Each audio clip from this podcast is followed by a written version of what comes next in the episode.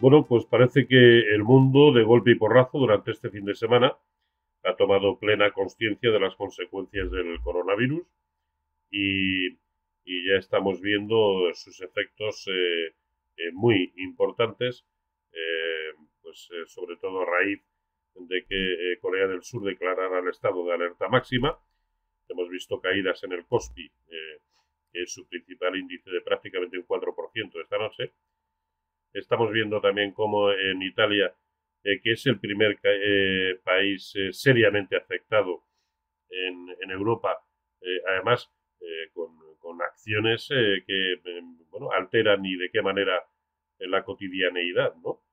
se han suspendido bastantes partidos de la Serie A de fútbol, se ha suspendido el Carnaval de Venecia, se han cerrado escuelas, hay cerca de 100.000 personas acantonadas en el norte del país y en el caso de los índices observen como el MIPTEL italiano, observen los niveles que acaba de perder y con qué contundencia, porque eran niveles que acababa de rebasar y fíjense además eh, ese nivel, la zona de los 24.550 puntos, era un nivel que con el que no podía desde el año 2009, ¿no?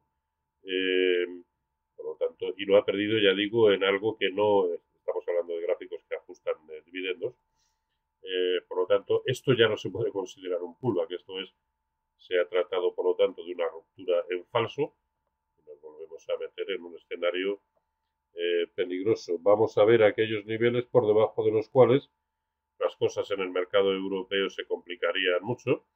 Eh, fíjense en la secuencia que prácticamente todos los índices traen. En el caso de, Italia, observen los mínimos de, de finales de 2018, comienzos de 2019 eh, mínimos crecientes, una sucesión perfecta. ¿Cuándo se altera ese, ese escenario? Si vemos precios de cierre por debajo de 12.950, ahí lo tenemos. Soportazo, que ha aguantado ya en cuatro ocasiones, ahí lo tienen, cuya ruptura a la baja probablemente nos estaría alertando de que las cosas ya no solamente se complican en el corto plazo, sino también en el medio y largo ese mismo nivel para el K40 es la zona de los 5.700 puntos, ahí lo tenemos. Y en el caso del, del Eurostox, la zona de los 3.590. Ahí lo tenemos.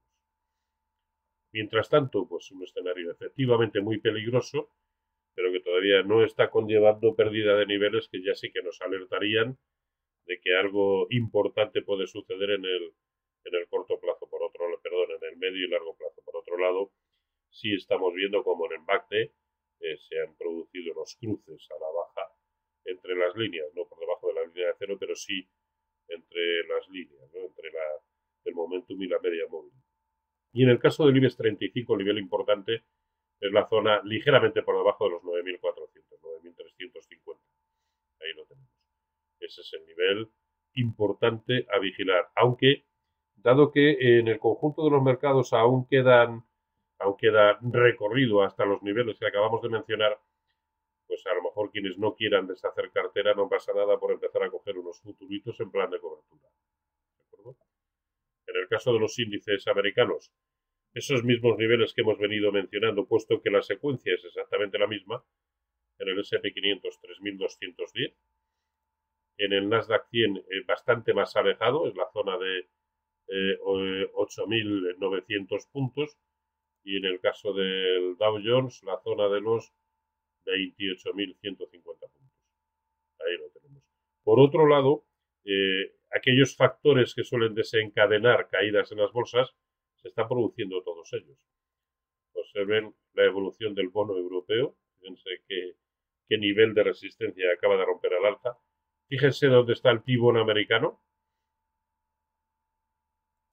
Y fíjense sobre todo la evolución del oro rompiendo y de qué manera la zona de los 1600, con lo cual el, eh, en el horizonte solamente tiene como objetivo la zona de 1800, tremenda resistencia horizontal, y sus máximos históricos en 1925.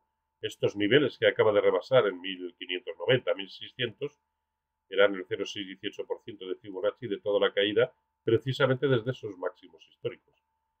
Y fíjense con qué contundencia ya ha cumplido absolutamente con todos los filtros, tanto temporales como porcentuales, como para dar por válida la ruptura al alza. En fin, vamos a ver eh, cómo finaliza la jornada de hoy y lo contaremos a lo largo de esta semana.